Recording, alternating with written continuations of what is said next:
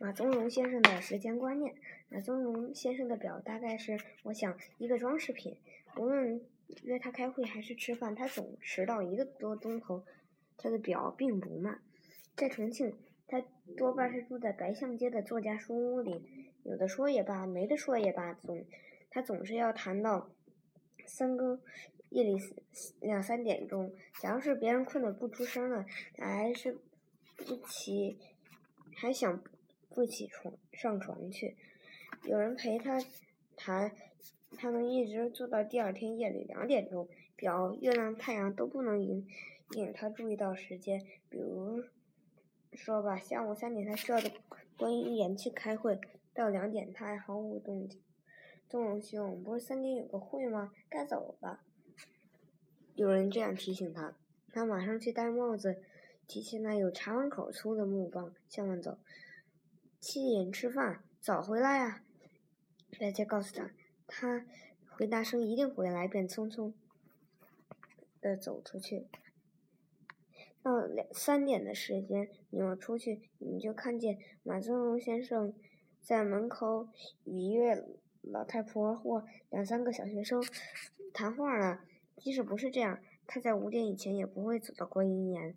路上再遇到一位熟人，便谈谈至少十分钟的话。若遇上打架吵嘴的，他得过去解劝，还是还许把别人劝开，而他一定会劝架的打起来。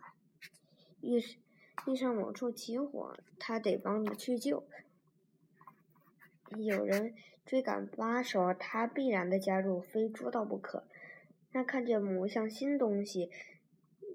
他得过去问问价钱，不管买与不买。看到细豹子，他马上他就接电话问还有没有还有没有票。这样，他从白象街走到观音岩可以走一天。幸而他记得开会那件事，所以只走了两三个钟头。他跟谁都谈得来，都谈得很有趣，很亲切，很细腻。有人便是便哼了一一句二黄立。他立刻请教给他，人刚买一条绳子，他马上拿过来练习跳绳。五十岁了呀！七点，他想起回白象街吃饭，归路上又照旧劝架、救火、追贼、问物价、打电话。